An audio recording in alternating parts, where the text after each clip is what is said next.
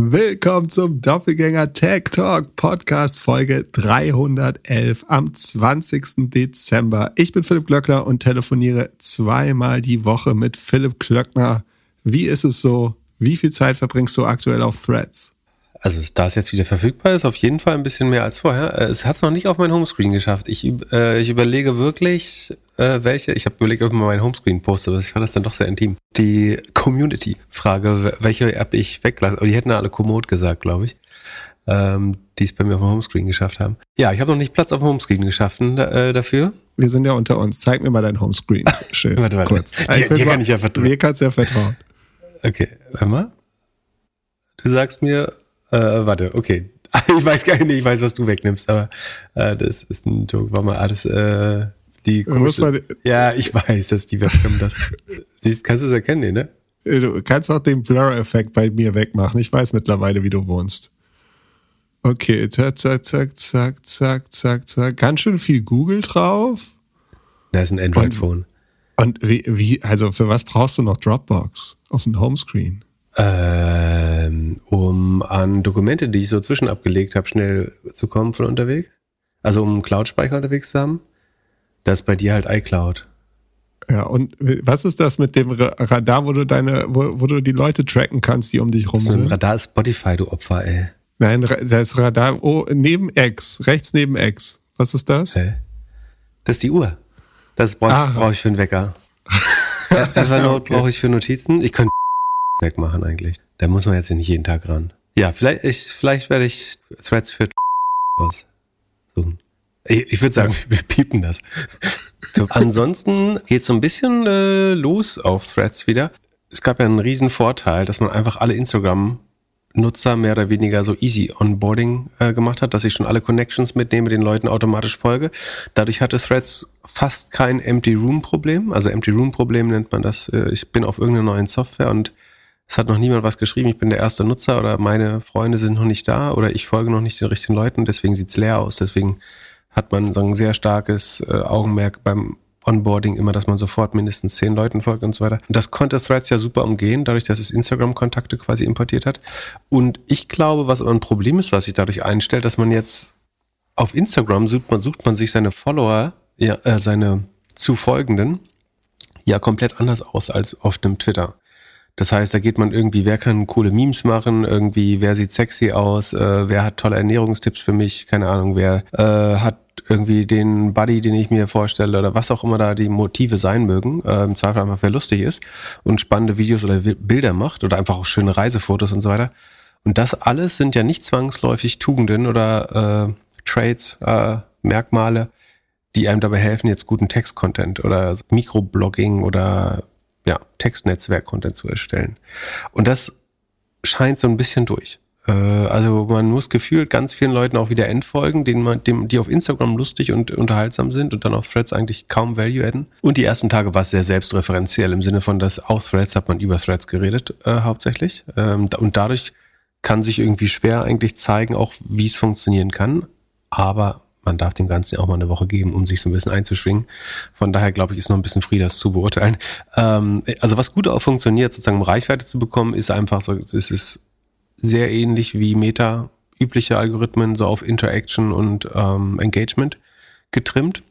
Und äh, was natürlich gut funktioniert, ist einfach irgendwelche dummen Fragen stellen, auf die jeder eine vermeintliche Antwort hat. Ich habe so nach dem besten Weihnachtsfilm gefragt oder welche Buch Bücher man verschenken soll und dachte mir schon, bitte, weil wenn ihr mitgemacht habt, nicht übel nehmen. Ich muss das ja ein bisschen testen und ausprobieren, was geht und was nicht. Äh, und natürlich hat da jeder was äh, zu sagen und es, außerdem ist es ja tatsächlich auch guter Content. Es gibt ja Leute, die gerade Bücher äh, suchen. Und ich habe gefragt, wer von der Doppelgänger-Community schon da ist äh, und habe so rund 400 Antworten bekommen, ähm, was wiederum den Post wahrscheinlich in vielerlei Leute Timeline geprügelt hat. Ähm, 400 Antworten oder 400 Antworten. Daumen hoch? Antworten. Also ich habe gesagt, die soll mal Hi sagen. Ähm, Krass. Und da, das funktioniert dann natürlich sehr gut. Aber das, man möchte natürlich nicht dauerhaft, dass das jetzt der Content äh, wird. Das ist so am Anfang immer ganz, ganz lustig. Ähm, aber ich, ich glaube, es wird besser. Es müssen sich da halt jetzt Content-Formate finden äh, und sich neu. Wie gesagt, diese Vorbelastung der Beziehung mit den Instagram, das hat Vorteile und noch Nachteile. Ich bin noch nicht sicher, ob die Vorteile die Nachteile überwiegen. Äh, da. Hat schon irgendjemand ein iPad verlost? Ähm, gibt schon so dreckige Growth Hacks? Äh, also Dreck gibt's schon. Äh, ja, ich will nichts Menschenverachtendes sagen, aber es gibt schon Dreck. Und ansonsten, äh, Mario Barth macht schon dumme Genderwitze. Ja, mal sehen, wie lange es einigermaßen zivil bleibt. Muss man gucken. Ich, mein Gefühl ist, dass man nicht so stark, ja, wie Vor- und Nachteil natürlich, aber dass es sehr bubblig ist im Sinne von, ähm, ist relativ schwer, Inhalte sagen, in die Timeline gespielt zu bekommen, mit denen man normalerweise nicht interagieren wollte. Andererseits funktionieren so extrem polarisierende Dinge natürlich mehr. Also sagen wir, ich bin äh, irgendein ähm, rechtsextremistisches Subjekt und dann poste ich was, worauf andere Leute einfach nur, also aus beiden Ecken dann teilweise Support, andererseits Beschimpfung kommentieren, dann kriege ich damit relativ viel Reichweite. Es sei denn, man unterbindet das von Anfang, indem man äh, auch einfach Leute blockt, die sowieso nichts zur Diskussionskultur beizutragen haben. Aber naja, im Moment noch aber sehr Friede, Freude, Eierkuchen. Sehr, sehr zivil, noch überwiegend zivil. Aber es ist noch definitiv zu früh zu sagen, das wäre jetzt ein äh, Twitter-Killer oder so. Aber auch nicht, um es abzuschreiben. Was ich aber glaube, aber das habe ich schon gesagt, ne, dass es definitiv äh, ist viel Aufmerksamkeit absaugen wird von den anderen Alternativen wie Mastodon und äh, Blue Sky. Oder vielleicht nicht, also nicht mal, dass die bestehenden Nutzer abhauen, sondern dass Leute, die so gerade angefangen haben, es früh wieder aufgeben und vor allem, dass gar keine neuen Nutzer mehr dorthin gehen würden. Mal schauen. Und Vermarktung ist da noch gar nicht, ne? Das macht Facebook erst ganz, ganz zum Schluss. Nicht in Europa, nee, glaube ich nicht. Irgendwann müssen sie ja, weil es, glaube ich, Aufmerksamkeit von Instagram wegzieht. Also Leute, die beschlossen haben, dass äh, bunte Bilder nicht der Rest ihres Lebens sein sollen, die sagen, die fühlen sich auf Threads wohler als auf Instagram im Zweifel. Aber irgendwann muss das natürlich auch monetarisiert werden, ja, klar. Erik hat eine Frage gestellt, die wir kurz angerissen haben und nicht beantwortet. Dann hat er uns nochmal geschrieben oder in der Community nochmal geschrieben. Frechheit. Und jetzt er hat das sogar hier auf die aktuelle Liste geschafft. Also die Frage Persistenz. wie folgt. Das ist die Hälfte des Lebens. Precht sagt im Buch KI und der Sinn des Lebens. Das war, das war der Grund, warum es die Frage nicht reingeschafft hat beim ersten Mal. Wegen des Titels also, des Buches, hoffe ich. genau. Das ist echt schon eine Frechheit. Und, und, der Buchtitel ist eine Frechheit, aber egal. Also, Buch heißt KI und der Sinn des Lebens, kam äh, Mitte 2020 raus, gutes Timing. Wäre da nicht Corona gewesen. Dort wird beschrieben, dass durch Effizienz gehen Lebensqualitäten wie Ruhe, Duldsamkeit und die Sinnlichkeit verloren. Precht führt an, dass sich viele Menschen nach Entschleunigung statt Beschleunigung sehen. Da die Welt von Diskurs lebt, wäre es richtig, auch auf die Nachteile des Themas einzugehen. Also Pip, nachdem du jetzt ein Jahr über Effizienz gesprochen hast und dass KI uns alle effizienter macht, wie sieht es auf der anderen Seite aus? Möchten die Menschen nicht einfach nur Entschleunigung? Äh, ich habe gerade parallel, während du Frage verlesen hast. Vielen Dank, hast du, ich, ich glaube, fehlerfrei gemacht. Mal ChatGPT stattdessen gefragt, äh, dass er mir mal bessere Suchtitel, äh, Buchtitel äh, im Zusammenhang, für den Zusammenhang von KI und Sinn des Lebens geben soll. Pass auf. Und die Nummer eins ist gleich zehnmal besser. Denkende Maschinen, suchende Seelen. Die Verbindung von KI und dem Sinn des Lebens. Hä? Das ist schon mal zehnmal geiler als der, der Rotztitel von Precht, oder? So, pass auf, da habe ich gesagt, ja, das ist nur einer, gib mal fünf Beispiele. Und jetzt kommt Symbiose der Intelligenzen auf der Suche nach dem Sinn des Lebens in der Ära der künstlichen Intelligenz. So, das klingt doch, als könnte das eine, ein Vortrag von mir sein, sofort. Äh, zwei, denkende Algorithmen, suchende Herzen. Die Verschmelzung von KI und der menschlichen Existenz. Auch besser als der Titel von Brecht. Drittens, künstliche Weisheit, menschliche Träume. Ein Blick auf die Bedeutung des Lebens in der digitalen Ära. Come on. Also ChatGPT hat, also, äh, warte mal, viertens, die Zukunft des Seins, KI und die Essenz des Menschlichen im Zeitalter der Technologie. Auch besser. Fünftens, Maschinenverstand, Menschenseele. Ein Dialog über künstliche Intelligenz und die Suche nach Bedeutung. Krass, dass er diese Dialektik zwischen sagen, denkende Maschinen und suchende Seelen und so, äh, so krass rausheben will in allen Beispielen. Aber ich würde sagen, ChatGPT kann definitiv schon mal bessere Buchtitel schreiben als äh, Richard David Brech und sein Verlag, oder? Gut, das ich finde jeden einzelnen äh, besser. Aber das, das bedeutet einfach, Next Level Brecht besser. kann sich jetzt entspannen und entschleunigen. Genau, der kann das Buch ja schreiben, jetzt mal anderen überlassen und sich in seinen Sessel oder in seine Lieblingsbar äh, setzen. Naja, äh, also zu der Frage zurück. Äh, ob, wie war das jetzt, ob, wir, ob Entschleunigung nicht eigentlich besser wäre? Also mein Gefühl ist so ein bisschen, ähm, also, und ich habe das Buch nicht gelesen, fairerweise, äh, aber ich habe immerhin ein 15 Minuten Interview für Deutschlandfunk Kultur gehört und ich möchte die 15 Minuten zurückhaben für mein Leben. Ähm, eigentlich keiner äh, würdigt ausreichen die Aufopferung, die man hier für diesen Podcast eingeht, aber äh, und die intellektuelle Selbstverstümmelung, die man an sich begeht, um, um hier die Hörer, Hörerfragen zu beantworten zu, de, zu den Thesen, ne? Also A, AI, KI soll natürlich Dinge Effizienz machen, aber vor allen Dingen Dinge, in denen die Menschen eh nicht gut sind. Das ist ja das Ziel. Ne? Und es ist ja so, die These war, wir, wir, wir machen alles zu schnell und äh, effizienter und genießen das Leben nicht mehr. Und ich glaube, das ist ja das Gegenteil, sondern es sind äh, langweilige Tasks, und das würde er, glaube ich, auch sagen, es sind ja die langweiligen Tasks, die die AI wegoptimieren sollen, die wir A, sowieso nicht gut können und B, die jetzt gar keinen Spaß machen. Und Fakt ist ja, Menschen reiten heute immer noch Pferde, obwohl es Autos gibt. Aber sie machen es genussvoll sozusagen. Nicht, dass ich das jetzt besonders nachvollziehen könnte, aber also Leute, die Pferde reiten noch toll finden, die können das machen und genießen das 100 Prozent der Zeit, während man es früher sozusagen als schlechtes Fortbewegungsmittel nutzen musste. Es schreiben Menschen immer noch äh, liebevolle Briefe, obwohl es E-Mails gibt. Äh, Menschen verbringen immer noch Zeit miteinander oder reisen sogar zueinander, obwohl es das Telefon gibt. So. Das heißt, tatsächlich schaffen diese Erfindungen eigentlich Zeit für, für die Dinge, die man wirklich schätzt, sie mehr zu genießen. Von daher würde ich dem ähm, schon mal widerstreben, äh, widersprechen. Die, die These fühlt sich, fühlt sich so ein bisschen wie so sehr rückwand, rückwärtsgewandtes Bedienen von so den einfachsten Klischees an, ehrlich gesagt. Und auch wenn man sich die letzten Sachen, die, Sachen, die er rausgehauen hat, so anhört, entsteht ja eher der Eindruck, dass er so ein bisschen vom Vordenker zum Nachplapperer von Plattitüden so genesen ist. Also falls er überhaupt ein Vordenker war, aber so, so wir erinnern an hier seine Einschätzung zum äh, Nahostkonflikt, wo er irgendwie zitiert hat, dass sie mehr, war das über, ging es überhaupt über Nahostkonflikt? Auf jeden Fall, wo er meinte, die Mehrheit der Juden würden nicht arbeiten oder so, weil er irgendeinen Chassidenfilm wahrscheinlich gesehen hat oder so. Und der Raum für Entschleunigung, der bleibt dir ja trotzdem, beziehungsweise wird, wenn du deine Arbeit schneller verrichten kannst und effizienter verrichten kannst, bleibt sogar theoretisch mehr Raum äh, für Entschleunigung. Ne? Du kannst weiterhin, ich nehme mir zum Beispiel Zeit für einen Spaziergang, äh, zumindest in den helleren Monaten oder trockneren Monaten, ähm, wo ich Zeit, Zeit nehme, Podcast äh, zu nehmen. Und einer der Gründe, warum ich Podcast nicht, zum Beispiel nicht auf zwei, zweifache Geschwindigkeit höre oder anderthalbfacher, weil ich glaube, dass das, kein, weil das für mich keine Effizienzaufgabe ist, Podcast zu hören, sondern äh, eine sozusagen Genussverarbeitungsaufgabe. Ähm, und ich die Zeit auch genießen will, die ich damit verbringe oder wertschätzen. Das finde ich schon äh, eigentlich ein ganz gutes äh, Beispiel. Und äh, er sagt in dem Interview zum Beispiel auch, dass die Haupteinsatz, Haupt, Haupteinsatzfelder bestehen darin, Menschen einzusparen. Ja, nee, es sind eben Tätigkeiten zu ersetzen, die Menschen eh nicht gut können. Äh, und nicht nur, weil die, und er, so, er fängt da so die irgendwie Industrierevolutionsdebatte an äh, und sagt, weil, weil das vor allen Dingen, weil die Maschinen günstiger sind, auch das stimmt ja nicht. Äh, oder beziehungsweise ist nur die halbe Hälfte der Wahrheit. Besser formuliert, äh, was ich ja auch in meinem Vortrag sozusagen gezeigt habe, dass die Chancen der AI liegen vielleicht zu einem Drittel in Kosteneinsparung, aber zu zwei Dritteln in mehr Output und Dingen, die vorher nicht möglich waren. Und die, die der Grund, warum wir AI nutzen, ist nicht nur, weil sie günstiger ist bei gewissen Dingen, sondern vor allen Dingen, weil sie leistungsfähiger ist bei anderen Dingen, weil sie halt Dinge besser kann als wir. So Beispiel Röntgenbilder, die, die Beispiele aus der Forschung und Wissenschaft, die wir zuletzt genannt haben, das Scheife hätten wir halt als Menschheit nicht geschafft.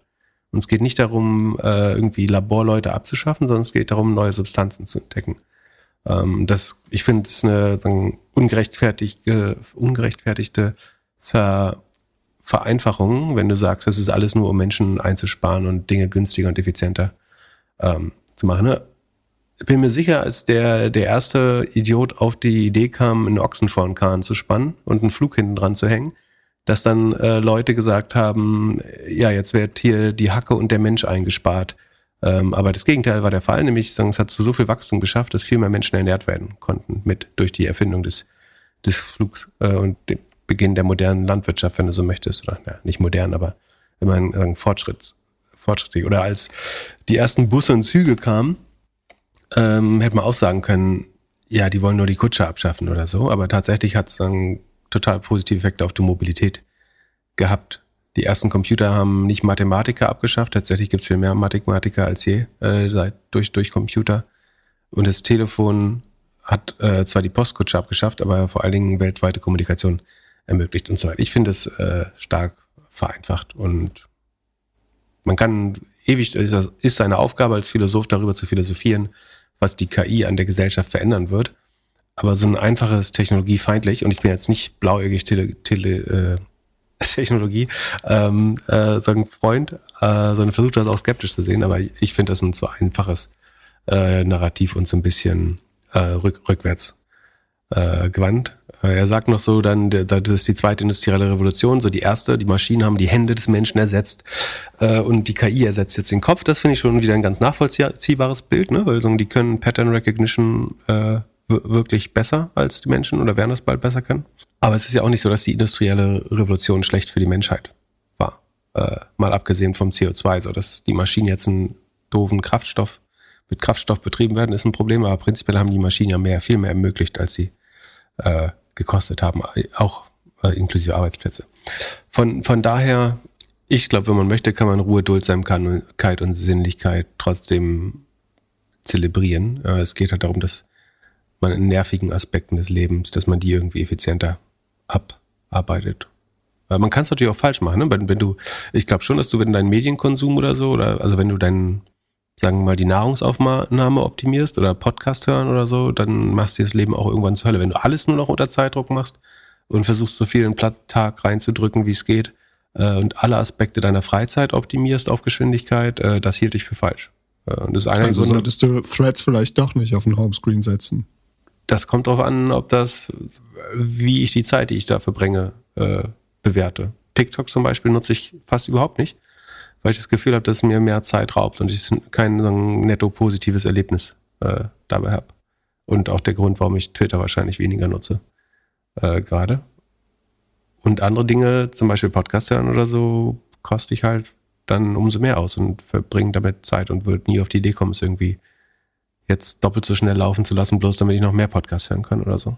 Würde ich, wird die Zeit nicht wertvoller, die man damit verbringt, habe ich das Gefühl. Ähm, also es ist so ein bisschen eigene und to be fair, jeder kann da seine eigene Meinung zu haben. Wenn jemand das genau anders sieht, dann soll er sein Leben anders leben. Ich glaube sowieso, dass Menschen einem nicht vorschre das vorschreiben sollte. Äh, er darf uns das natürlich gern vordenken, wenn er sich dafür besonders befähigt sieht.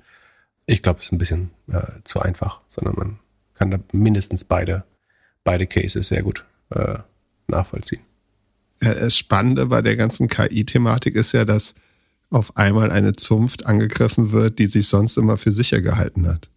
Du kannst ja, wir haben es ja vor kurzem gemacht, als wir diese Beratung, diesen Beratungscase mhm. durchgespielt haben. So alle, die gedacht haben, sie haben einen ultrasicheren Job, weil sie ganz oben an der Nahrungskette sind.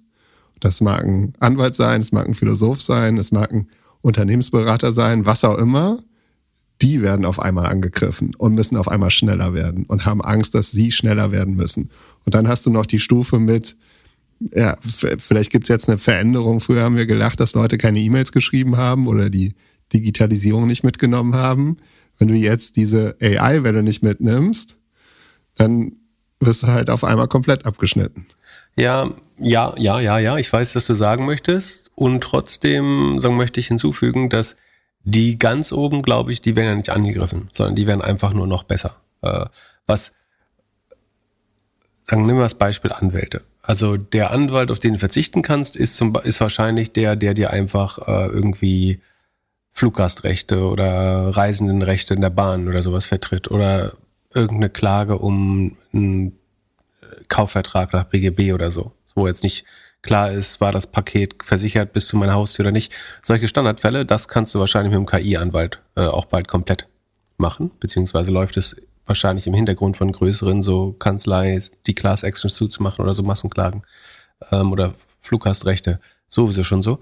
Ähm, aber ich glaube, dass gute Anwälte, äh, Anwälte einfach nur noch besser werden dadurch oder mehr Arbeit machen können. Aber ich weiß, was du sagen willst. Natürlich, es betrifft eher White-Collar-Berufe. Äh, besser gebildete, besser verdienende und kreativere Menschen. Und das führt dazu, dass die jetzt weniger Entschleunigung haben als noch früher. Weiß also ich nicht. Haben die, weniger also, Die sind doch viel mehr unter Druck als früher. Früher konnte man sich schön, äh, wenn du sagst, die, die Jobs, die nicht so wichtig sind, die keiner so richtig gemacht hat, die werden jetzt wegoptimiert. Damit passiert ja, dass unheimlich vielen ihre Basis zum Leben weggenommen wird. Dass man sich hinterm Job verstecken konnte und sich seine Zeit gemütlich aufteilen konnte. Ich, ich würde eher sagen, dass Jobs, die auf so ein bisschen Herrschaftswissen be beruht haben, äh, also KI macht ja vor allen Dingen so, dass es Wissen noch weiter liberalisiert oder demokratisiert. Äh, und Dinge, die einfach vorher nicht verständlich waren, weil sie zum Beispiel in komplizierten Rechtstexten oder Patenten oder sowas versteckt sind, die kann, kann man ein bisschen einfacher auswerten lassen. Und, und SEO ist zum Beispiel ein gutes Beispiel. Ne? Ich würde nicht sagen, dass du jeden SEO ersetzen kannst äh, mit ChatGPT, aber die unteren zwei Drittel wahrscheinlich schon, ähm, wenn man so von oben und unten denken möchte. Von daher glaube ich, dass, dass, dass, dass, dass man sich jetzt mehr getrieben fühlen muss. Hm, ja, tendenziell bestimmt auch. Aber schwitzt du jetzt, das, du hast ja einfach die Wahl, das anzuwenden und du musst ja nur im oberen Drittel der ersten Anwender sein, dann hast du dich ein weiteres Mal wieder bist du von der Klinge gesprungen, der, der Evolution oder der, der Innovation. Aber das ist ja, wenn man es ganz ehrlich sieht, immer so, dass du versuchst, versuchen musst, so Cutting Edge und mindestens, also mein Anspruch wäre irgendwie in oberen 10 Prozent oder eher noch besser zu sein. Also zumindest bei den Dingen, mit denen ich mein Geld verdiene. Und das war doch aber immer so, oder? Ja, aber da bist du anders als 90 Prozent. Ja, du darfst, also der, der, also der, ja klar, äh, na, äh, ja bin ich da anders, vielleicht, bestimmt. Aber ich glaube, in kompetitiven Berufsfeldern, die Wahrheit ist, es können nicht alle im oberen Viertel sein, bei, bei allen möglichen Berufen, sondern es muss auch immer den Mittelstand, würde ich mal wertend formulieren. Äh, ja, geben. aber den Speckgürtel dazwischen, der wird immer kleiner. Und das bedeutet, es gibt weniger Entschleunigung und es wird alles immer schneller. Und, und also ich, also den ich, Leuten fehlt immer mehr Ruhe, Duldsamkeit. Sinnlichkeit. Ich glaube, du hast zwei Effekte. Du hast, glaube ich, dass KI die unteren zwei Drittel irgendwann abdecken kann oder intellektuell schlagen kann quasi und vielleicht kommunikationsmäßig sogar. Äh, also kann die KI nicht vielleicht sogar besser mit dem Kunden umgehen als die meisten Leute. Und ich glaube, dass die oberen 1% die, und die nächsten 10% äh, quasi mitbearbeiten können. Das heißt, die oberen 1%, würde ich sagen, sind immer sehr durch ihre Zeit äh, eingeschränkt, verlangen deswegen besonders hohe Preise, weil sie sagen, ausgebucht, immer ausgebucht sind eigentlich, immer keine Zeit haben. Äh, und mit KI kannst du aber eigentlich sagen, selbst als Top, Top, Top, keine Ahnung, Berater, Anwalt, was auch immer du nehmen möchtest, kannst du für mehr Kunden arbeiten. Äh, und das ist gar nicht mal für das Mittelfeld gefährlich. Für die ist KI die direkte Konkurrenz. Für die oberen 10% ist das obere 1%, was jetzt mit KI effektiver ist oder effizienter ist, ähm, gefährlich, könnte ich mir vorstellen. Und, das wiederum sollte, also sollte, sollte allen die Schweißperlen auf die Stirn schreiben. da hast du vielleicht recht, ja. Ja, und, und, und jetzt gehen wir einen Schritt weiter. Was Aber ich lese, jetzt? Ich lese mal auf Instagram, dass man nur mit Good Attitude äh, zu Work kommen, zur Arbeit kommen muss und dann, äh, das ist alles Einstellungssache, sagt Detlef Soest. Oder naja, wie auch immer. Kurze Werbeunterbrechung. In den letzten Podcast-Folgen haben wir über mögliche Venture Capital Investments mit unserem Werbepartner Liquid gesprochen. Eine weitere Anlageklasse ist Private Equity. Wer in der Vergangenheit im PE investieren wollte, brauchte nicht nur ein außergewöhnlich gutes Netzwerk, sondern auch mindestens ein paar Millionen Euro auf der Bank. Liquid bietet bereits seit einigen Jahren Zugang zu hochwertigen Private Equity Investments ab 200.000 Euro. Zugegeben, immer noch viel Geld. Doch das ändert sich bald. Mit der Einführung von Liquid Private Equity Next kannst du bereits ab 10.000 Euro gemeinsam mit den weltweit führenden PE-Managern investieren. Und das sogar mit einem monatlichen Sparplan. Geh auf liquid.de/dg und erfahre mehr über die historische Performance von Private Equity. Ab jetzt kannst du dich für Next auf die Warteliste setzen und dir somit einen exklusiven Vorteil sichern. Liquid schreibt man L-I-Q-I-D und dies ist keine Anlageempfehlung, lediglich eine Werbung für unseren Partner Liquid. Also berücksichtige unseren Disclaimer und mach vor allem deine eigene Recherche. Viel Spaß mit der weiteren Folge. Werbung Ende.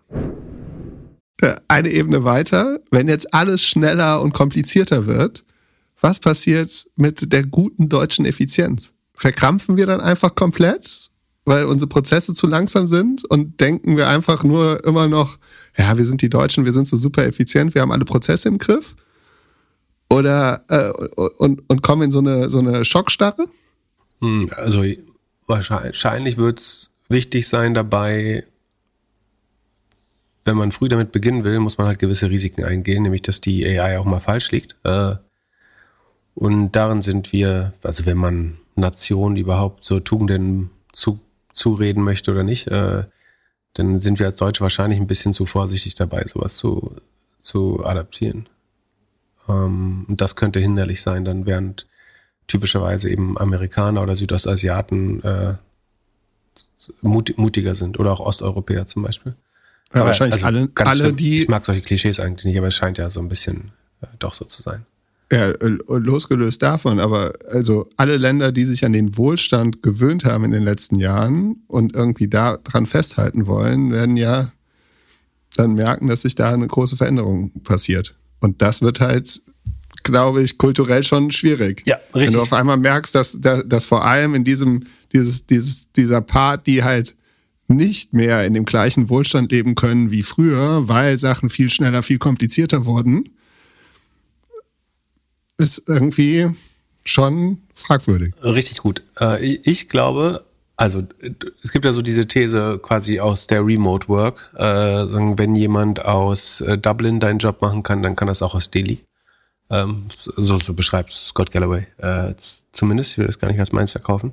Ich, könnte mir vorstellen, so dass gerade bei Remote-Arbeit du, also theoretisch, wenn ich nicht freiwillig auto, wo ich, wo ich herkomme, kann ich, also was waren früher deine Nachteile als Remote-Arbeiter? Du hast nicht so gut Englisch gesprochen, man hat es an, an, deiner Sprache erkannt, äh, deswegen wurde deine Leistung sofort abgewertet, äh, weil man dachte, man, oder weil man, also so ist mein Eindruck einfach, wie Freelancer gehandhabt werden. So schlechter sie Englisch, umso schlechter sie Englisch sprechen, desto schlechter werden sie bezahlt, einfach gesagt. Und wenn du es jetzt schaffst, sagen, du kommunizierst nur noch über einen Avatar, du lässt deine Sprache in Englisch übersetzen also du schärfst deine Kommunikationsskills und lässt die von der AI verbessern. Ähm, und am Ende geht es eigentlich nur noch um deine tatsächliche Leistungsfähigkeit und die kannst du wiederum auch mit AI pimpen. Dann wären ärmere Länder äh, deutlich mehr leistungsfähiger, leistungsfähig gegenüber westlichen, vermeintlich besser gebildeten äh, Menschen, glaube ich. Ich glaube, dass Freelancer krass ähm, quasi empowered werden durch, durch AI. Insbesondere, also da, wo das Gefälle am größten ist, sollte der Effekt auch am größten sein. Ähm, und also ich glaube, wenn du in New York lebst und mit äh, irgendwie Adobe arbeitest, da, das wird schwer, glaube ich, dass dein New York-Gehalt in Zukunft damit zu verdienen. Wenn deine Konkurrenz die ganze Welt ist mit Firefly, Adobe, Canvas, äh, Canva und so weiter.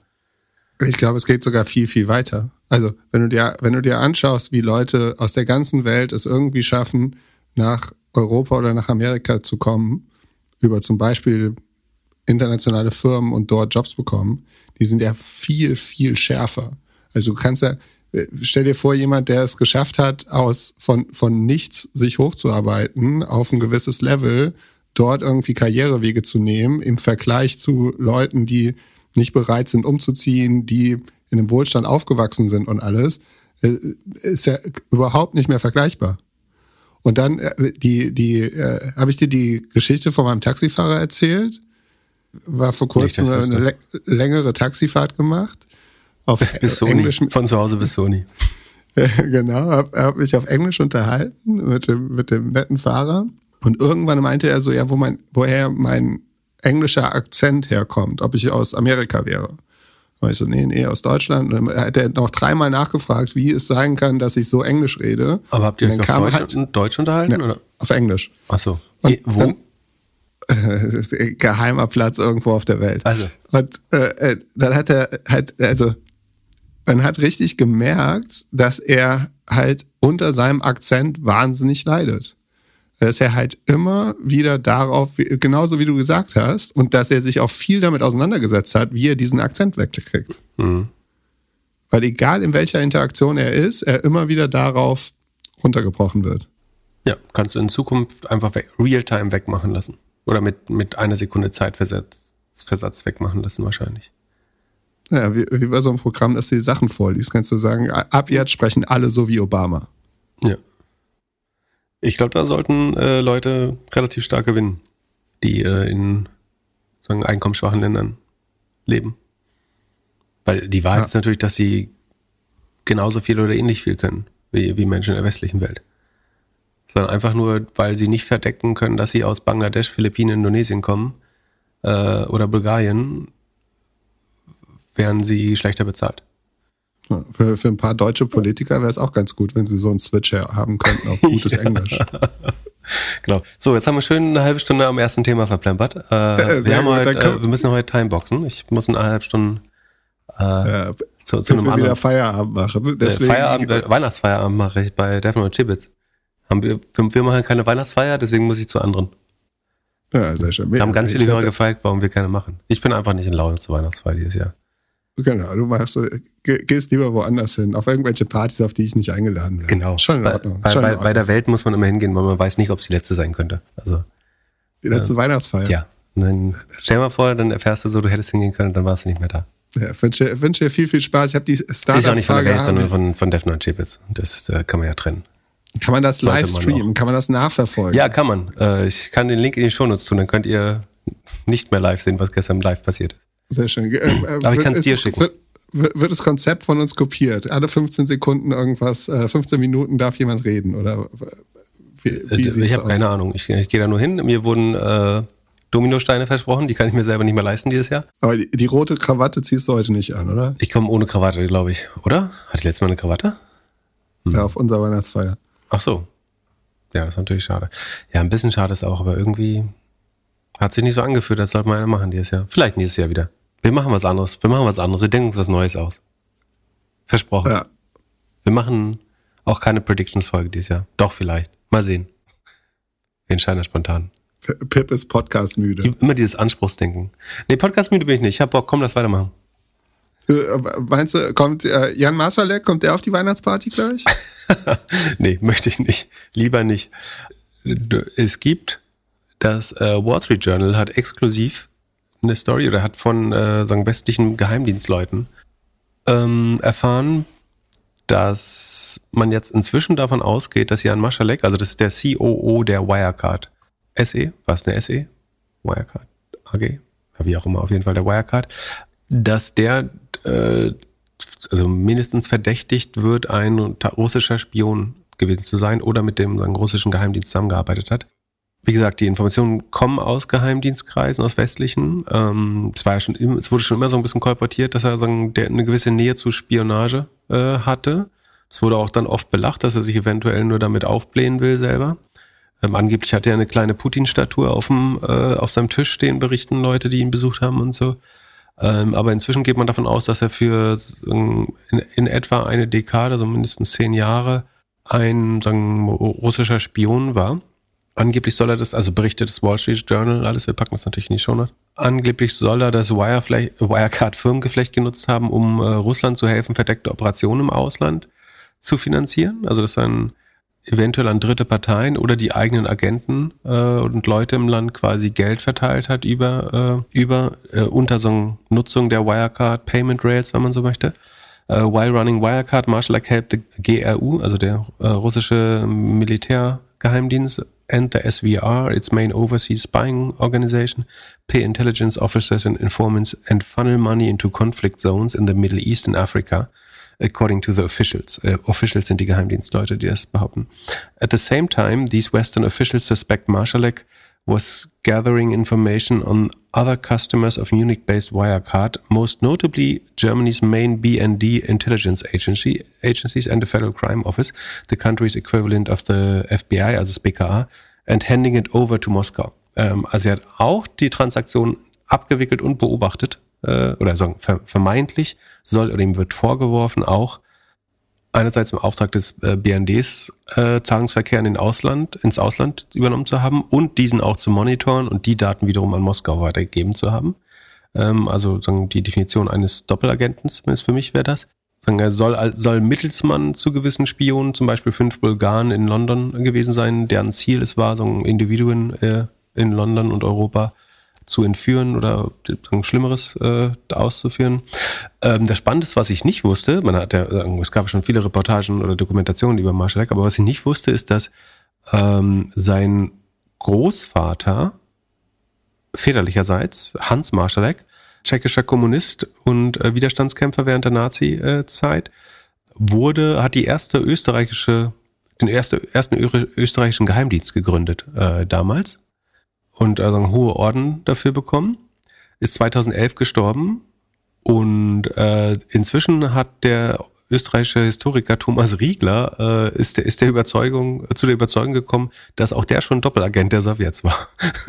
also es liegt so ein bisschen in der Familie äh, bei den Marschaleks. Äh, könnte man den Eindruck gewinnen, ähm, wenn das alles so stimmt. Genau, es sind äh, nochmal spannende Sachen. Äh, warum die jetzt gerade jetzt rauskommen, äh, weiß ich auch nicht, aber ähm, sind schon einige neue Informationen. Wie gesagt, kann man beim Wall Street Journal exklusiv nachlesen. Ansonsten, wir hatten es, glaube ich, früher schon mal äh, erzählt, ähm, es gab ja auch mal dieses äh, Treffen bei, am Rande der Münchner Sicherheitskonferenz, wo er in so einer kleineren Runde den äh, Deutsch, äh, den US-Botschafter in Deutschland, Grinnell, der später äh, Geheimdienstbeauftragter der USA wurde unter Trump, äh, getroffen haben sollen, ähm, was er verneint. Also nicht das Treffen am, an, am Rande der MSC, sondern äh, ein anderes Treffen verneint er. Aber ähm, auch das sagen auf kann man beim Stern und Kapital, glaube ich, äh, nachlesen.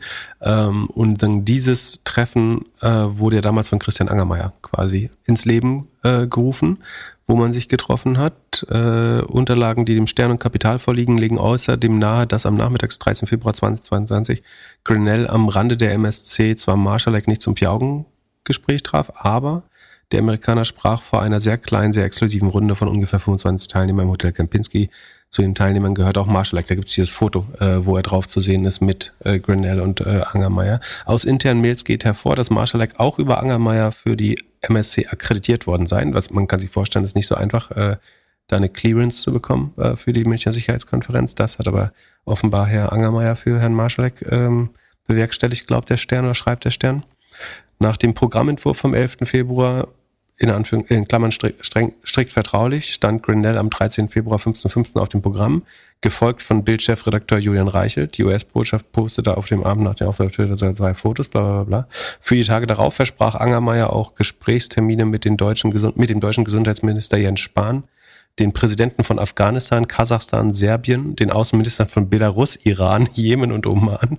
Das klingt so ein bisschen wie die Achse des Bösen im Kempinski.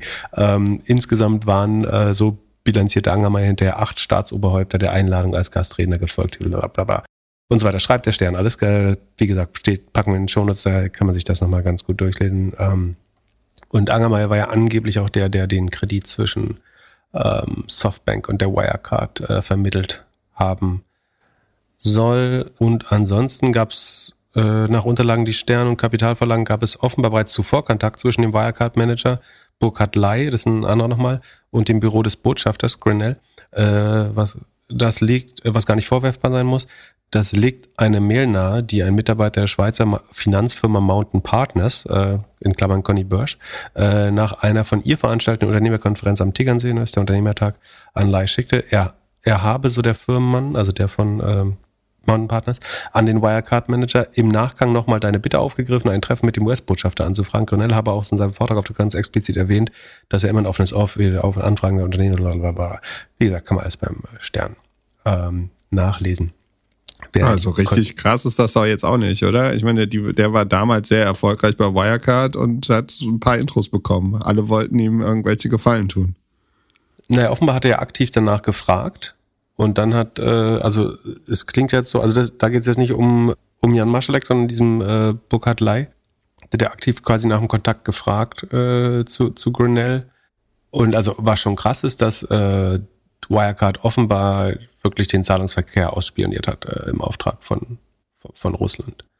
Ähm, und es gab da wohl, in dem Artikel wird auch eine Produktmanagerin zitiert, die äh, irgendwie den Datenschutz erhöhen wollte. Und er sagt dann, nee, nee, das können wir nicht machen, weil ich dem BND die Daten geben muss. Und man geht davon aus, dass es eben nicht der BND war, den er äh, da sozusagen, die, für den er die Daten aufheben wollte, sondern äh, eher die Russen. Naja. Ja, spannende Story. Ähm, muss man den Film irgendwann nochmal drehen, wahrscheinlich. Der erste hat das ja so eher ein bisschen lustig aufgefasst, alles. Wenn wir schon bei Zahlungen sind, magst du mir ja, bei, bei Zahlungen, in Anführungsstrichen. Die Brücke ist hier vielleicht auch eine andere. Aber, Erklär mir ähm, mal, wie, wie kann man bei Vorkasse... Wo wir schon bei zwielichtigen Investoren sind, meinst du? Nein. Bitte, was weißt du? Ich hätte, wollte einfach nur fragen, wie man mit Vorkasse tricksen kann. Und äh, kle kleiner Disclaimer, die, die Person, um die es geht, war äh, Angel Investor bei Avocado Store. Dann, und das hat er dir nicht erzählt? Wir haben immer alles sauber gemacht. okay. Ähm, du sprichst an auf Axel Schmiegelow, den Gründer von iTravel oder eTravel, iTravel nehme ich an, äh, nennt man das. Ähm, das war ein Reiseveranstalter, äh, nach meinem Verständnis. Also jemand. Ist er immer noch, oder? Die Webseite gibt es auch noch. Achso, ja, dann ist er es immer noch. Das bleibt man ja sein Leben lang eigentlich. Und dem wird jetzt vorgeworfen von äh, auch Kapital wieder, äh, also Grunland ja im weitesten Sinne, Kapital, Stern äh, zusammen, die machen ja viel zusammen, ne? Das äh, ist ja Kapital, Stern und Finance Forward teilweise auch ähm, recherchieren ja viel zusammen, wenn ich es richtig verstehe. Ähm, und die haben jetzt, wollen rausgefunden haben, ähm, dass dem diesem iTravel vorgeworfen wird, beziehungsweise dass hier der Axel Schmiegelow, ähm, Überschrift ist Gründer Axel Schmiegelow ein Betrüger, Fragezeichen. Ähm, dass er sozusagen angeklagt ist oder ist ermittelt, ähm, ist, nee, es wird ermittelt, Entschuldigung, ähm, wegen Betrugsverdacht, äh, aber auch Subventionsbetrugs, äh, Zusammenhang mit Corona-Hilfen. Ähm, und irgendwas Drittes war es noch, Sekunde. Es war noch eine dritte Sache, die, an die ich mich jetzt nicht erinnere. Aber also prinzipiell, was er gemacht haben soll, was immer das Gefährliche ist, wahrscheinlich bei einem äh, Reiseveranstalter, ist, dass man das Geld der Kunden, man verwahrt ja typischerweise das Geld der Kunden für einen gewissen Zeitraum, dass man nämlich, weil man die Dienstleister, die man beauftragt, später bezahlt, als dass man das Geld von Kunden vereinnahmt. Ne? Also deine Reise bezahlst du oft Vorkasse. Und äh, dann werden die Hotels, in denen du bist, oder die Fluglinie aber erst bezahlt, wenn du wirklich, vielleicht Flüge nicht mal, aber die Hotels zum Beispiel erst bezahlt, wenn du sozusagen am Counter äh, aufschlägst. Und deswegen zum Beispiel auch Airbnb oder Expedia, deswegen haben die immer hohe Kundenausstände in den äh, Bilanzen oder Guthaben der Kunden, womit sie dann auch hohe Zinseinnahmen teilweise äh, einnehmen können. Wie auch immer. Und hier wenn, wenn es Reiseunternehmen schlecht geht, dann passiert es eben ganz oft, dass sie das Geld, wenn sie dieses Geld nicht komplett separieren, sondern nutzen für den eigenen Cashflow, dann kann es zu dem Fall kommen, dass man, das Kunden irgendwie eine Luxusreise bezahlen, das Geld komplett ans Reisebüro überweisen und dann fliegen sie hin und weil der Flug vielleicht sogar noch bezahlt ist, aber dann stehen sie vom Hotel und das Hotel sagt, ja, bei uns hat niemand was bucht, die Buchung wurde storniert oder noch nicht bezahlt und entweder sie bezahlen das jetzt oder sie können hier nicht schlafen. Äh, und ist das, das, wirklich, was in dem Artikel steht? Was, die, was passiert ist? Das ist, was passiert sein soll, ja. Wenn ich es richtig verstanden habe. Nee? Ja, ich habe es nicht gelesen. Ich habe nur gedacht, dass das überhaupt nicht mehr. Es gab doch mal diesen Fall, dass irgendwie Pizza.de und irgendwie Lieferando oder sowas so ein Battle hatten und dann hat sich diese ganze Rechtshabung mit Treuhänderkonto oder so verändert bei Marktplätzen. Also, dass das, dass dieses Modell, dass man aus Kundengeldern irgendwas rausnimmt, dass das eigentlich gar nicht mehr funktioniert. Ähm, es ist teilweise, also ich glaube, im Reisebusiness ist es nicht so, weil es, glaube ich, gar nicht anders lösbar ist. Ähm, es gibt aber Modelle, wo das, wo man davon ausgeht, dass das ähm, Bankdienstleistungen sind, wenn man Kunden, wenn man Guthaben verwaltet. Das ist ja in dem hier Fall nicht der Fall. Ich kaufe eine Leistung und später wird zahlt sozusagen das, der OTA oder die Travel Agency für die Leistung beim, bei der Inbound Agency oder beim Hotel. Ähm, was anderes wäre es, ich kaufe einen 2000 Euro Gutschein für Reisen und stotter und nutze das dann nach und nach ab zum Beispiel. Ich glaube, dann braucht man irgendeine BaFin-Lizenz schon dafür. Also wenn du echte Kunden Guthaben verwaltest, dann brauchst du, glaube ich, äh, eine Banklizenz dafür. Ähm, das ist irgendwie Halbwissen alles. Es gibt Leute, die sich damit besser auskennen. Aber bei Reise ist ja nun mal so, dass du die Reise bezahlen musst, ähm, in der Regel. Und verbindlich buchen musst vor allen Dingen auch. Und genau. Typischerweise werden die, das ist ja auch, warum, wenn Reisedienstleister pleite geht, immer überall die Kunden auf der Welt hängen bleiben, in der Regel. Ne? Also, dass dann Leute am Flughafen stehen, nicht mehr zurückkommen und äh, so weiter, weil dann niemand dafür aufkommt und es eben noch nicht bezahlt ist. Ähm, das scheint Teil des Problems hier zu sein. Wie gesagt, dann, dass man vermeintlich oder sagen, mutmaßlich bei den Corona-Hilfen, ich sage jetzt mal, getrickst haben sollen. Und äh, was war denn das dritte Sekunde? Finde ich das noch? Also wir packen, wie gesagt, bei Kapital oder Stern kann man es durchlesen. Äh, da, da, da, Bei Corona-Hilfen bin ich gespannt, was da noch alles so aufpoppt in den nächsten Monaten. Ja, wenn man das äh, mal richtig sich anschauen würde, dann gibt es da sicherlich noch viele Sachen, die man hätte finden können. Ähm, teilweise gibt es ja jetzt Fälle, wo äh, Kurzarbeit und sowas, äh, wo, wo, sich das schon genau angeschaut wird. iTravel war unter anderem auch, äh, ich habe mir ein Cap-Table angeschaut, und einer der früheren Investoren schien äh, auch da Freigeist, der zweite Fonds, ähm, E422 von Freigeist Capital äh, gewesen zu sein, denen immerhin 8,3 Prozent der Firma noch gehören. Die haben Anteile ab Nummer 90.000. Das klingt relativ spät, aber es gibt insgesamt 320.000 Anteile. Äh, das heißt, ähm, waren, glaube ich, vor 2017 schon dabei. Was auch so ein bisschen auffällig ist, dass immer wieder durch Vehikel investiert wird, mit denen der Gründer selber zusammenhängt. Äh, also so, es gibt so ein Vehikel Curtis Newton und BA4F, äh, 4V, also BA4V, das heißt, glaube ich, Business Angels for Ventures oder, oder so. Ähm, und beide kann man ihm, glaube ich, zurechnen, äh, oder zumindest ist er damit verbandelt. Ähm, und in späteren Runden wurde immer wieder aus diesen Venture-Fonds äh, oder Vehikeln auch äh, investiert, was ein bisschen komisch ist. Genau, ansonsten, äh, ich, Stern schreibt, Frank Thelen hätte dort investiert.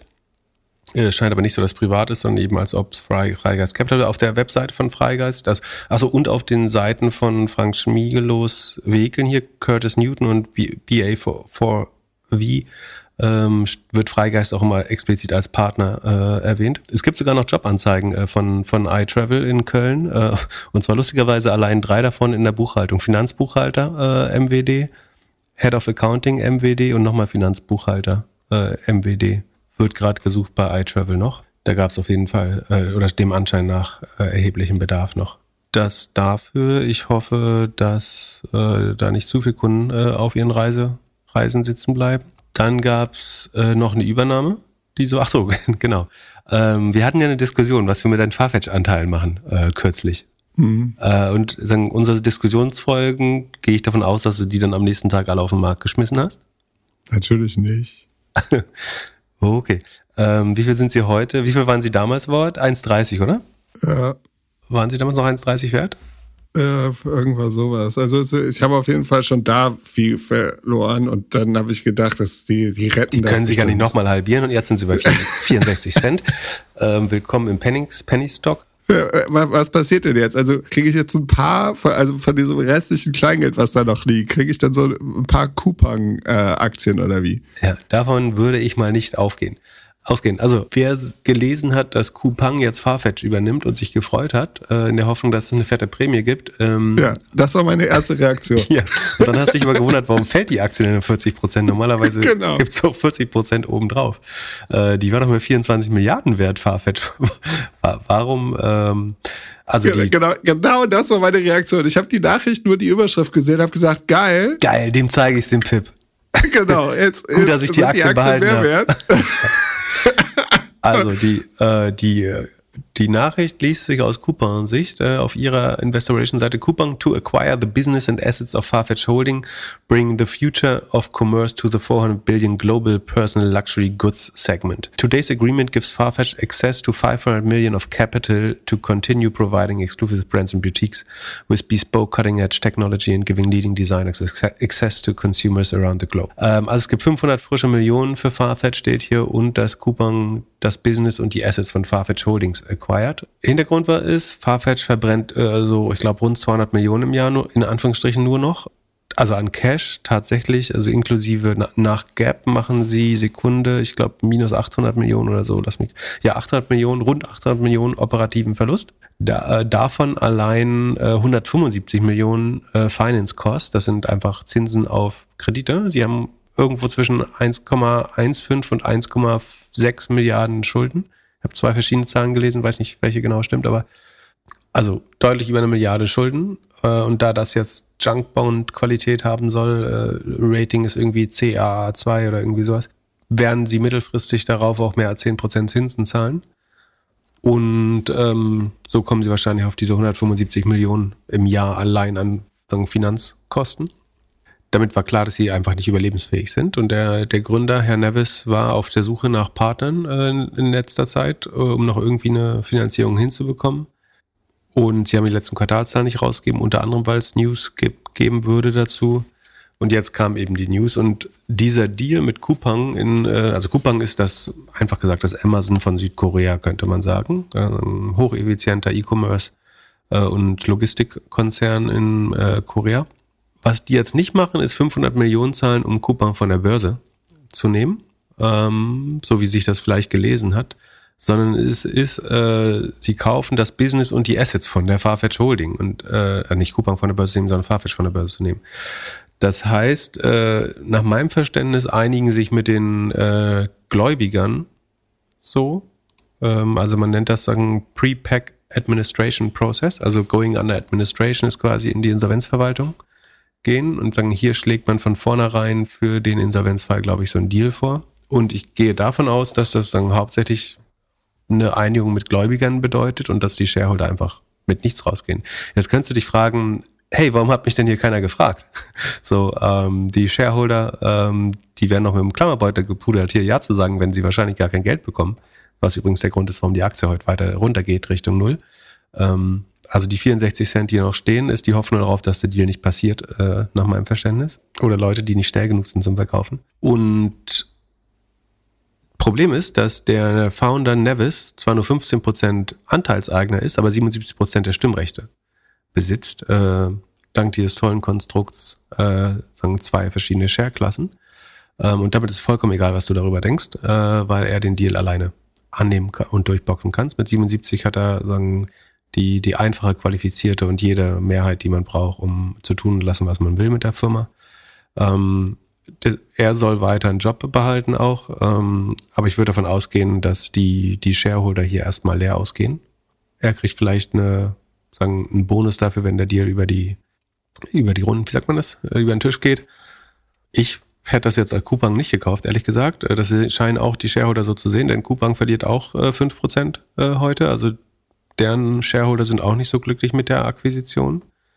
Ähm, man kann sicherlich viel Kosten rausnehmen aus Farfetch äh, und ein paar Investitionsprojekte neu bewerten. Aber das Segment Luxus Fashion Online ist halt prinzipiell sehr schwer. Ne? Am Wochenende kam außerdem raus, dass äh, Apex Partners, ein Private Equity Fonds, äh, die haben 2017 matchesfashion.com, ein anderer großer Player in dem Segment, äh, übernommen für über eine Milliarde die verkaufen sie jetzt für 63 Millionen, nicht Milliarden, Krass. Millionen. Also für Krass. ein 13, ein Sechzehntel verkaufen sie es jetzt an die Fraser Group äh, weiter. Ähm, und dann, Was macht die Fraser Group nochmal? Ähm, gehört zum britischen Retail-Tycoon Mike Ashley. Ähm, so ein bisschen umstritten, glaube ich auch. Dann gab es ja noch, äh, eigentlich sollte Farfetch ja mit äh, Hughes Net-a-Porter, YNAB, äh, fusioniert werden. Die gehören zum Richemont-Konzern.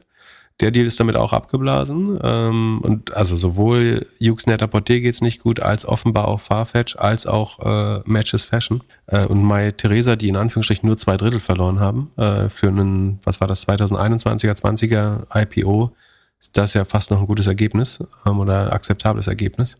Scheint, und auch die einzigen, die ein bisschen Geld verdienen, glaube ich, ähm, in, in der Riege. Also bleibt ein schwerer Markt. Ich war ja nie so richtig ein Fan von Farfetch. Darauf haben wir schon hingewiesen. Ähm, du als ja. äh, Luxus-Kid äh, verstehe ich natürlich, ähm, dass du dass du nicht mehr durchs kalte Wetter auf die Mönckebergstraße oder nee, wo ist das Neuer Wall laufen lauf, laufen willst, um deine, deine Luxusklamotten einzukaufen, sondern dir ja, genau, eine Welt vorstellst, so wo das vom Amazon-Boten gebracht wird, äh, deine Klamotten. Und äh, von daher macht das Investment so auch Sinn für dich. Ja. Ja, ja, vielen Dank, dass du das Bild von mir malst. Es ist absolut nicht wahr, aber, aber nee, danke dafür. Das war ein Spaß. Glück, Glück, Sachen sind so teuer, die gibt's nicht mehr auf dem neuen Wall. Ah, Mann, oh Mann. Ja, ich, es, es, war ein erster Totalverlust dann an der Börse. Ja, da, da, genau das habe ich heute auch gedacht. Das ist eigentlich ein gutes, also auch ich gönne dir das natürlich überhaupt nicht. Ne? Und ich äh, hatte ich mal einen Totalverlust, äh, nur mit Derivaten bisher. Äh, deswegen mal sollte man es auch nicht machen. Ähm, ich glaube, ich hatte noch keinen äh, Derivat, aber man, man sieht, Aktien können, also noch ist es ja kein Totalverlust, aber Aktien können ein Totalverlust werden, insbesondere wenn man in hoch unprofitable, nicht wachsende Firmen äh, mit einem starken negativen Cashflow und ohne Geschäftsmodell äh, die ein bisschen was von Luxus und Technologie erzählen. Ähm, investieren. Ja, und ja ich, ich komme mir vor wie so ein äh, Crowdfunding-Investor, der irgendwie jetzt das erste Mal verstanden hat, was so eine Lickpref oder so ist. Ja, wunderschöne Überleitung. Ähm, wie gesagt, wir müssen ein bisschen auf Gas treten, deswegen sausen wir halt mal durch. Es gibt ausreichend schlechte Nachrichten diese Woche, deswegen äh, was du gerade angedeutet hast, äh, Finance Forward äh, berichtet oder berichtet ihre Sichtweise. Moment, Moment, wenn wir über Totalverluste sprechen, wollte ich noch, noch mal kurz auf meine neue, neue Witze ansprechen. Äh, Glückler hat irgendein Basecap auf, weil es ein schwarzes. Ich erkenne nicht, was äh, da drauf ist. Äh, kann ich nicht lesen. Da steht, steht irgendwas mit G. Wer steht mit da? einer roten Schrift, Guerillas, da steht irgendwas Guerillas? mit, mit G, G Bist du militant? Drauf. Ich kann das nicht lesen. Ja, verstehe ich nicht. Das ist äh, übrigens gemessen ähm, prozentual noch mehr Geld übrig als bei deinem äh, Farfetch-Investment. Äh, oh, wo ist die Getir-Aktie? Sind die schon, sind die schon, sind die, die sind hier in der Börse? Nee. Nee. Achso, so. ja, okay, dann kann ja jeder sagen, dass das noch was wert ist. Ja. So, wo war das so? Die äh, Finance Forward Sicht auf den äh, grandiosen Exit von Bucks an die ABN Ambro äh, Bank. Bucks war ein Neo-Broker, ähm, jetzt nicht ganz so groß wie Scalable oder Trade Republic, ähm, aus, ich glaube aus Niederlanden. Ja, deswegen kauft die ABN Ambro aus, eine große niederländische Bank. Und zwar, die haben so ungefähr 100 Millionen an Geld eingesammelt ähm, und verkaufen jetzt, also 115 Millionen Dollar haben sie eingesammelt ähm, an Risikokapital. Unter anderem von Prosus, also der Nespas äh, Venture Arm, äh, Tencent aus China, ähm, HV Capital ähm, aus Deutschland ähm, aber eben auch von Crowd-Investoren, deswegen eben dein äh, Sidekick hier. Und zwar laut PitchBook sagt äh, Finance Forward 1,7 Millionen Dollar äh, allein über die Plattform Cedars äh, in Crowdfunding. Äh, wir erklären ja oft, sagen, warum das, sagen viele Risiken.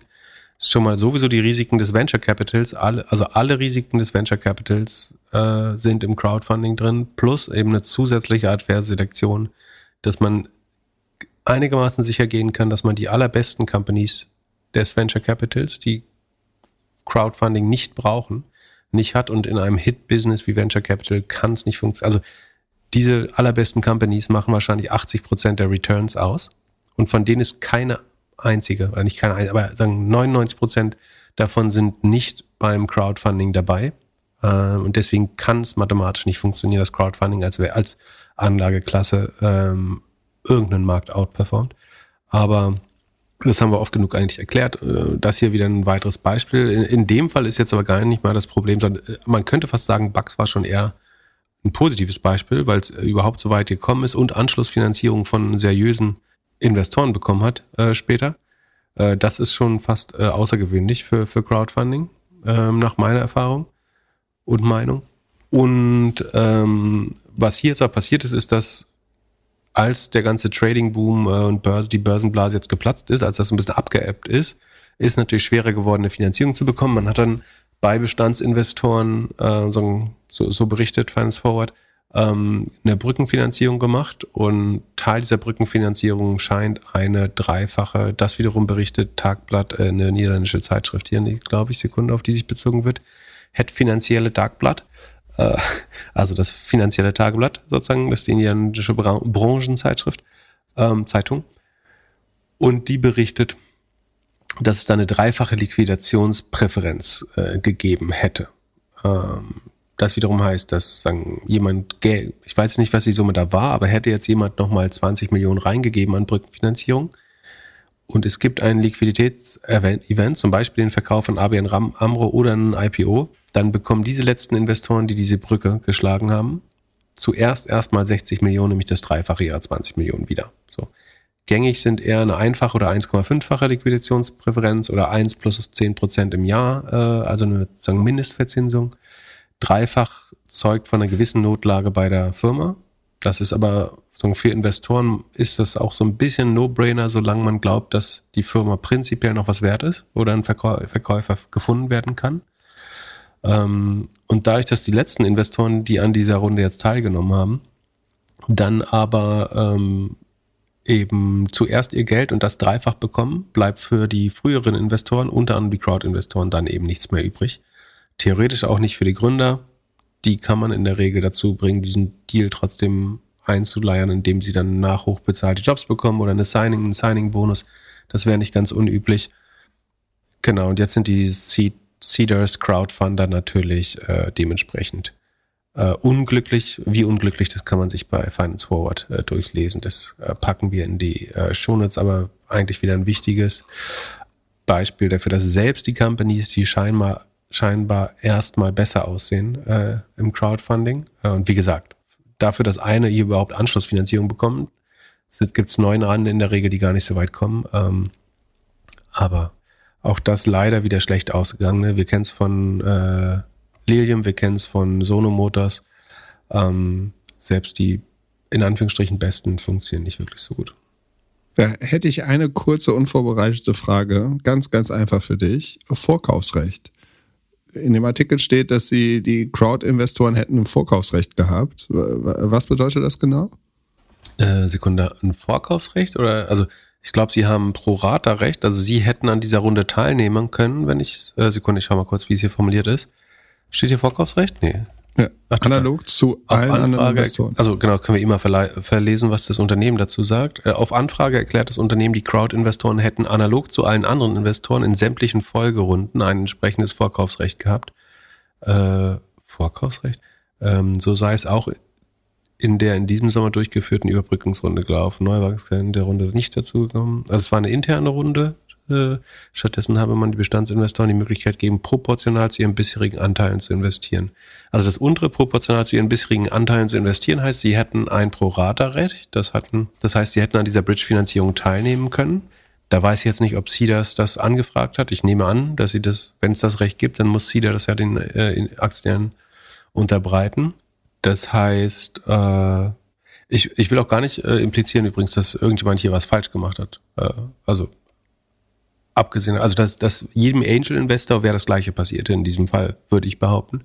Sofern er nicht selber an dieser Runde, er oder sie nicht an der Runde äh, teilgenommen hätte. Das äh, ist, sagen, zeigt eher ein typischen, typisch, typisches Problem sozusagen von diesen strukturierten Runden und den hohen Liquiditätspräferenzen. Äh, ähm, aber so, das Besondere ist, dass die Crowd-Investoren das typischerweise eben nicht verstehen. So, wenn, wenn mir jemand sagt, wir haben jetzt eine Bridge äh, gemacht und da steht äh, dreifache Liquidationspräferenz, ne? oder auch äh, bei, ach so, darf ich nicht drüber reden, glaube ich, aber auch bei manchen Exits oder so, ne, ist es so, dass du genau weißt, dass zuletzt nochmal jemand Geld zwischen äh, nachschießen musste, weil man sonst eventuell die Zeit zum Verkauf nicht überbrückt hätte. Ähm, und dann liest du da, ähm, sagen wir mal jetzt, nur als Beispiel, ne, sagen wir mal bei Gorillas wäre das so gewesen, irgendwie, dass vorm Verkauf von Get hier das Geld knapp ist und da schießen nochmal Investoren nach und dann musst du für dich entscheiden, ähm, ob du irgendwie nochmal Geld nachschießt, was ein gewisses Risiko hast, ähm, oder ob du akzeptierst, dass die, die das finanzieren, jetzt eine 1, 1,5, 1, zweifache ähm, Liquiditätspräferenz bekommen. Nur dass äh, typische Angels das Problem in der Regel verstehen äh, und sagen, sie das nicht so überrascht trifft, wie äh, die, die CDAS-Leute sagen, haben das offenbar nicht, nicht 100 Prozent so verstanden, sondern sich wahrscheinlich, so wie du über dein du über deinen Farfetch-Exit, äh, haben sie sich wahrscheinlich über den Bugs-Exit gefreut, äh, nur um dann äh, festzustellen, dass sie nichts bekommen. Genau, das Problem ist einfach, dass diejenigen, die als letztes das Geld geben, bestimmen können, wie die Verträge aussehen. Wenn das Unternehmen nicht immer besser, besser, besser wird. Wenn das Unternehmen in der Notlage ist, kann, kann es, also verliert es Verhandlungsmacht über die Verträge, genau. Äh, und dann Beggar can't be a chooser. Das heißt, dann können die Investoren ihre ihre Kondition durchdrücken. Ähm, und sofern es keine konkurrierenden Angebote von anderen Investoren gibt, kann man halt sagen, ich möchte mindestens 3x haben, wenn das schief geht. Ähm, und wir einen Notverkauf machen. Ähm, ja, genau. Also sind da wahrscheinlich nicht nur die Crowd-Investoren leer ausgegangen, sondern also vielleicht auch der eine erklärt, oder andere Business Angel. Ja. Genau, genau. Nee, und Vorkaufsrecht? Genau, es lag nicht an der Crowd. Ne? An der Crowd liegt nur, dass die Leute es besonders schlecht verstehen, glaube ich. Äh, also alle jüngeren Investoren haben wahrscheinlich einen ähnlich schlechten Deal bekommen. Aber ich habe jetzt übrigens gar nicht erklärt, was mit deinem Farfetch-Deal ist. Also, wie gesagt, die Shareholder werden nicht bezahlt, sondern vielleicht werden die Gläubiger bezahlt. Es wird neues Geld in die Company getan, sie wird von der Börse genommen. Und deswegen steht da auch, es wird das Business und die Assets gekauft und nicht äh, die börsennotierte Firma nach dem Verständnis. Deswegen kriegst du kein Geld. Entschuldigung, das habe ich gerade gar nicht erklärt. du hast noch eine Frage? Nee, traurig. Traurig? Ja, ein bisschen. Für dich oder für die Seeders-Investoren? Beide, dass wir als, als die kleinen normalen Menschen so verarscht werden. Ihr seid die ersten Opfer dieser Krise. das nicht, aber ja. Wird nicht der letzte sein. Ja, aber deswegen wie, sollte man, wenn man in Einzelaktien, wenn man schon Einzelaktien investiert, sollte man entweder seinen größten Teil seines Geldes in ETF haben oder gut diversifiziert sein. Wenn man jetzt nur drei, wenn man nur LVMH, Apple und das im Depot hat, dann sieht es natürlich schlecht aus. Hast du noch eine weitere Achse? Wie viel, wie viele Titel hast du im Depot? Äh, zwei Mitte, zweistellig. Ach so, dann geht's ja. Ich dachte mal, du hast nur Apple, LVMH und Farfetch. Hast du noch geheime Aktien, die wir nicht kennen? Farfetch habe ich, äh, das war so ein Mini-Ding. Das war so ein, das äh, war so ein. Hm. Hinter, also, hinterher ist immer ja. Ja, kleine Position. Hinterher kleine ist immer so ein Mini Kleine ne? Position. Ne? Hm.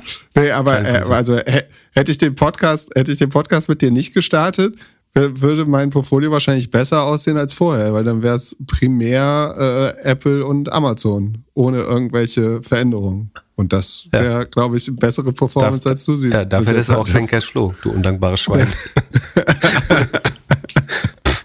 so. Wie sieht's mit Figma aus? Naja, 2024 dann Glücklers äh, Doppelgänger mit einem neuen Co-Host. Könnt ihr mal gucken, wer dann kommt weil äh, das finanziell für ihn einfach besser funktioniert. Ähm, so, was? Achso, Figma. Ähm, ihr erinnert euch vielleicht an die Folge, wenn nicht, kann man es nachhören, dass Adobe Figma für, also Figma ist eine Software zur Kollaborativ, für kollaborat, kollaboratives Design. Ähm, und äh, die wollte Adobe für 20 Milliarden kaufen. Äh, und es war ein sehr großer Exit. Ich, wann war das zeitlich? Vor einem Jahr ungefähr, ne? September 2022. Da sind die Preise schon runtergegangen und alle haben sich an den Kopf gegriffen, wieso Adobe 20 Milliarden für Figma zahlen möchte. Genau. Damals noch weniger Umsatz. Inzwischen geht man von 600 Millionen Umsatz aus. Das wären immer noch 32 Mal Umsatz. Äh, und es wächst nur um 40 Prozent. Äh, das heißt, es ist gar nicht so schnell wachsend. Von daher wäre 20 Milliarden immer noch ein sehr hoher Preis, äh, auch nach heutigen Maßstäben. Ähm, und kurz danach kam der schöne AI-Hype. Genau, kurz danach kam der AI-Hype. Jetzt ist aber so, dass erst die UK CMA, das ist die ähm, Competition and Markets Authority, also das Kartellamt, wenn man so möchte, in, in United Kingdom, angedeutet hat, dass sie das problematisch sehen. Also sie haben so ein Provisional äh, Report, ähm, provisorisches Gutachten könnte man sagen, äh, herausgegeben, wo sie schon gesagt haben, so einfach wird es hier nicht durchgehen in UK. Äh, und jetzt hat auch die Europäische Kommission eine formelle Investigat Investigation, äh, Untersuchung eingeleitet. Also damit deutet sich auch an, dass es auch in der EU nicht grünes Licht gäbe für diese ähm, Transaktionen oder für diesen Merger. Und daraufhin haben, äh, hat Adobe jetzt angekündigt, dass man getrennte Wege gehen will. Also man versucht das gar nicht weiter durchzuboxen oder zu rechtfertigen, sondern äh, man geht wieder getrennte Wege und diese Transaktion wird nicht stattfinden. Man kann diskutieren, ob es jetzt richtig oder falsch ist. Das Gegenargument wäre, das Adobe-Produkt im Glas, also ne, man, die Aussage war, es würde sich der, der Markt würde monopolisiert werden. Adobe hat ein Produkt, das heißt XD, was mehr oder weniger das Gleiche macht.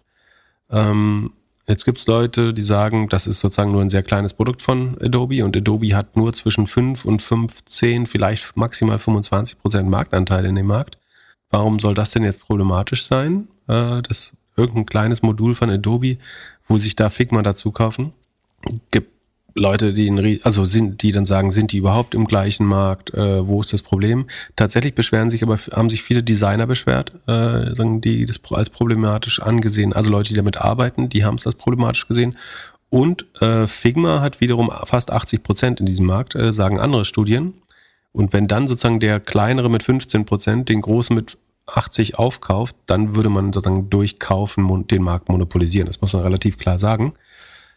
Darauf wieder Gegenargument wäre vielleicht, dass es natürlich auch einen Chilling-Effekt auf Competition hat. Also wenn du das jetzt blockierst, wird schwerer neue, also wenn wenn Adobe als Käufer ausscheidet oder groß und damit generell große Unternehmen, also vielleicht hätte man es auch Microsoft untersagt oder so, dann kriegen solche Firmen natürlich auch weniger Venture Funding in Zukunft. Weil einfach, wenn der Exit-Markt oder der Exit-Kanal fehlt, und man weiß, M&A wird mehr oder weniger kategorisch geblockt oder zunehmend geblockt. Das wird natürlich immer ein bisschen dramatisiert von den äh, sagen, äh, Turbo-Libertären, die sagen, der Staat oder Regulatorik hat sich hier nicht einzumischen und äh, prinzipiell ist es falsch.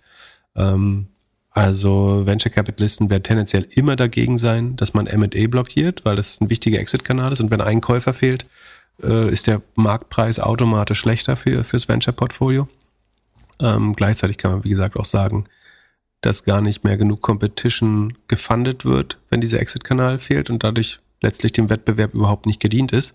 Andererseits muss man auch sagen, dass höchstwahrscheinlich dieser Markt für kollaboratives Design monopolisiert worden wäre durch die Transaktion. Ich glaube, man kann dem folgen. Wie gesagt, es gibt auch gute Gegenargumente.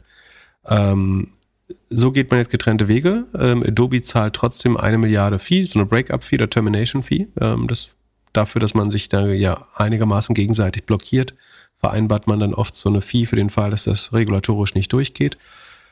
Und ich würde behaupten, beide sind gar nicht so unglücklich mit dem Deal. Also, obwohl, also die. Figma auch nicht. Figma ist doch nur noch ein Bruchteil davon wert. Ja, für Figma wären die 20 Milliarden natürlich, oder auch für die, für die Shareholder wären die 20 Milliarden schon gut gewesen.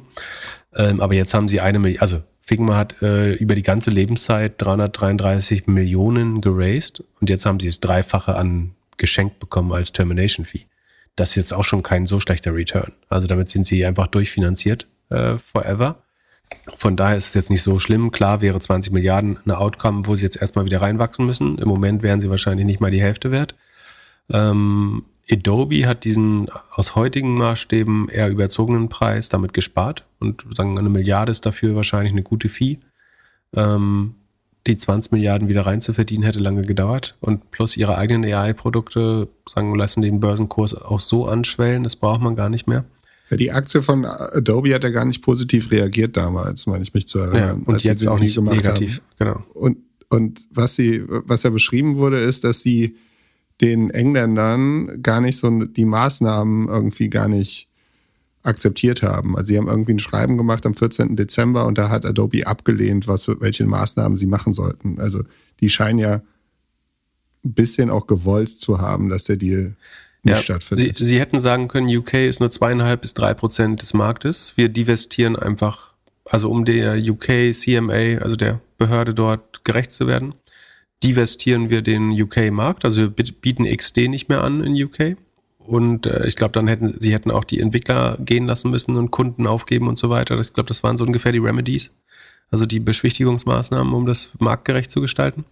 Ähm, und darauf sind sie nicht eingegangen, sondern haben die gesagt, äh, diese spinnen die Briten. Äh, und vielleicht wollten sie den Deal auch einfach platzen lassen. Es klingt so ein bisschen so problematisch. Jetzt, wie gesagt, die, die Bewertung wird jetzt eher halb so groß sein. Dafür hat man aber eine Milliarde auf dem Konto. Das ist, äh, wie gesagt, so schlecht ist das nicht. Die Firma ist zehn Jahre alt, das heißt, sie müssen langsam auf irgendeinem anderen Weg Secondaries für ihre ersten Investoren und äh, ESOPs, ESOP-Holder, also die Angestellten sicherlich besorgen, aber das kriegt man am Sekundärmarkt vielleicht auch so hin. Doof ist natürlich, dass jetzt ein großer Käufer, wie gesagt, vom Markt runter ist. Ähm, das ist für den Preis prinzipiell nicht gut. Äh, und die Fonds, die da drin waren, unter anderem Index, Greylock, Kleiner Perkins und Reason und so, die sagen, hätten alle jetzt so zwei Milliarden rund mit dem Exit gemacht. Für den, deren LPs ist jetzt natürlich auch wieder kein Geld zurückgekommen. Äh, sagen, jeder würde sich gerade Exit-Events oder Liquidity-Events eigentlich wünschen. Und das war jetzt in schweren Zeiten mal wirklich ein, ein schöner warmer Regen äh, gewesen für viele Endowments und äh, LPs. Ähm, und zudem wird es jetzt aber eben nicht kommen, höchstwahrscheinlich. Ja, ho hoffentlich hat keiner irgendwie eine Immobilie gekauft äh, und das irgendwie sein zukünftig sich schon irgendwie Geld besorgt, weil er gedacht hat, der Deal geht durch. Ja, mit dem Geld schon rechnen wäre gefährlich gewesen, äh, jetzt tatsächlich. Ähm, aber wie gesagt, ähm, immerhin die Hälfte ist es auch so wert wahrscheinlich. Das heißt aber auch, dass die letzten Investoren eventuell dann schon kein Geld mehr machen oder sogar Minus machen. Ähm, aber wie gesagt, die Firma kann ja weiter wachsen. Im Moment wächst sie noch mit 40 Prozent. Das ist nicht großartig, aber auch nicht schlecht. Von daher ist jetzt keine so traurige Geschichte und ich glaube, so ein bisschen sind alle da mit dem blauen Auge weggekommen, wie, oder Adobe ist sogar ganz, äh, ganz glücklich. Mal sehen. Und zum Schluss 140 Sekunden Elon Musk. Kriegt er jetzt Probleme in Europa mit Twitter? Digital Service Act? Ja, das ist nämlich die andere Amtshandlung der Europäischen Kommission diese Woche, ähm, dass sie dann neben der Adobe-Übernahme, die sie haben explodieren lassen, ähm, auch angekündigt haben, dass sie sich dem Thema X äh, nochmal widmen. Also sie haben, also die EU und Twitter slash X hatten in der Vergangenheit äh, sagen schon Probleme. Ne? Also die EU hat regelmäßig Daten angefordert, äh, hat mehr oder weniger angemahnt, dass Twitter seine Moderationspolitik und so weiter überdenken soll. Ne? Thierry Bertrand, der Wettbewerbskommissar, ist der Wettbewerbskommissar? Handelskommissar, glaube ich, ähm, hat sich da immer geäußert und äh, Elon Musk sich sagen, einigermaßen renitent gezeigt, beziehungsweise er hat gesagt, so, we comply with the law, aber das ist dann doch nicht gemacht so richtig. Jetzt hat die, ähm, die European Commission sozusagen ihre erste Amtshandlung aus dem DSA, dem Digital Services Act, äh, sagen, angekündigt und schreibt, on the basis of the preliminary investigation conducted so far, including on the basis of an analysis of the risk assessments report submitted by X in September, X transparency report published on 3rd November, and X replies to a formal request for information, which among others concerned the dissemination of illegal content in the context of Hamas terrorist attacks against Israel. The Commission has decided to open a formal infringement proceedings against X under the Digital Services Act. Also, ähm, auf Basis ähm, ihrer eigenen Analyse, ähm, dem Transparency Report, den X rausgegeben hat, und die Antworten von X auf eine formelle Informationsanfrage, unter anderem mit Bezug auf die Verbreitung von illegalem Content aus dem Hamas-Attack. Äh, also da geht es höchstwahrscheinlich darum, dass sie Terrorvideos weiter verbreitet haben. Äh, die gegen das Recht verstoßen, ähm, wird jetzt ein formelles Verfahren eröffnet gegen X. Es gibt vier Areas of Concern ähm, oder vier Issues, die festgelegt worden sind, äh, mit denen man sich beschäftigen wird. Äh, Nummer eins, Compliance with DSA, also Digital Services Act, Obligations related to countering the dissemination of illegal, dissemination heißt Verbreitung, äh, of illegal content in the EU. Ähm, also, dass sie da Takedown Requests nicht ähm, nachgekommen sind. Ähm, vor dem Hintergrund äh, die Business Post, äh, Business Post, ein irisches Medium, hat berichtet exklusiv, packen wir auch mal in die Show Notes. The X-Files, how Elon Musk new rules allow hate to flourish. Also es wurde durchgestochen, wie Elon Musk quasi seiner Content-Moderationsabteilung die Richtlinien definiert hat.